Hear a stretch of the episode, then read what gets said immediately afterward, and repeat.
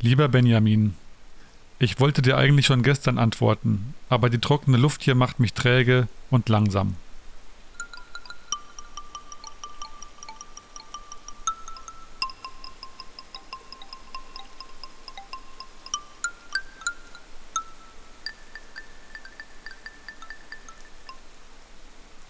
Was bin ich froh, deine Antwort bekommen zu haben. Es wird doch langsam etwas einsam hier. Ist es schon wieder zwei Wochen her? Wie genau dein Brief mich erreicht hat, kann ich gar nicht sagen. Ich habe ihn irgendwann gelesen gehabt, ohne mich erinnern zu können, dass ich ihn überhaupt gelesen habe. Der Weltraum ist unergründlich. Du hast mich gefragt, wo ich bin, und ich glaube, ich kann es dir jetzt verraten. Meinen letzten Brief habe ich, um ehrlich zu sein, von einem verlassenen Baucontainer hinter einem Sandhügel in der Nähe von Katzenellenbogen ausgeschrieben. Ich hatte mich wohl verkalkuliert. Aber nach dem Traum, von dem ich dir berichtet hatte, habe ich einen neuen Plan gefasst. Ich folge jetzt meinen Träumen. Und nach meinem letzten Traum war klar, ich muss nach Afrika. Als ich dann noch eine Tierdoku gesehen habe, wusste ich, dass ich auf dem richtigen Weg bin. Weil wir haben uns ja nun mal der Traumforschung verschrieben und von wo aus könnte man besser Traumforschung betreiben als von einer Wiege. Wie wir ja schon herausgefunden haben, träumen Babys und kleine Kinder am meisten. Und wo schlafen diese Babys? In einer Wiege. Deshalb schreibe ich dir nun aus einer kleinen Hütte unter einem dieser Baobab-Bäume, die mit ihren dicken Bäuchen aussehen, als hätte sie jemand erträumt. Durch das kleine Fenster. Was war das? Ist da wieder der Löwe? Ich habe hier leider keinen Plastiktisch. Umweltschutz. Wo war ich? Ach ja, durch das kleine Fenster dieser Hütte sehe ich den Regen in dicken Bändern über die endlose Ebene ziehen, die sich vor mir erstreckt. Die Serengeti. Die Wiege der Menschheit. Wie ich hierher gekommen bin, ist eine andere Geschichte voller Abenteuer und unglaublicher Ereignisse. Und wohin es mich von hier aus verschlägt, ich weiß es nicht. Letzte Nacht allerdings war ich in Indien. Aber dazu später. Erstmal zu deinem Traum. Trepp auf, Trepp ab zu Jazz, Dazu fällt mir im ersten Moment Rhapsody in Blue ein, Gershwin.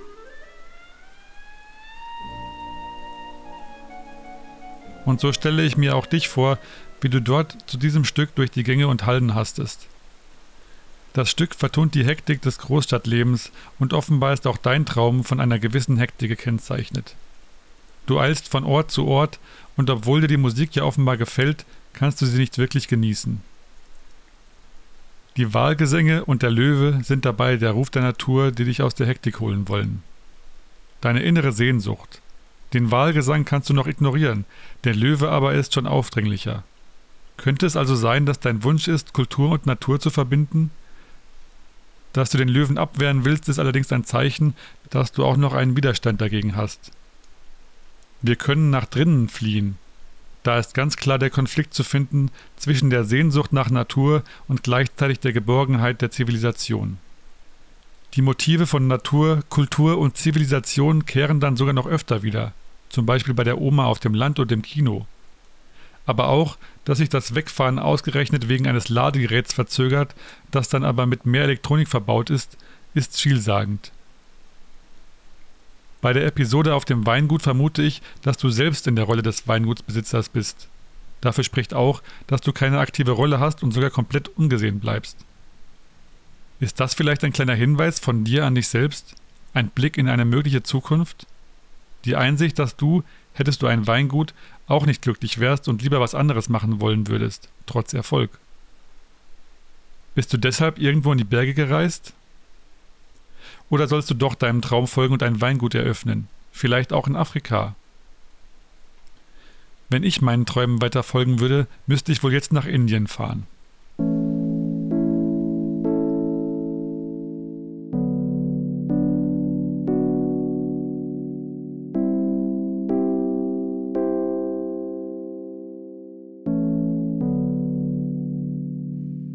Ich bin mit Sü in Indien. Wir sind gerade angekommen. Irgendwann steigen wir in einen Zug. Der ist relativ modern, nicht so wie man ihn aus Filmen kennt.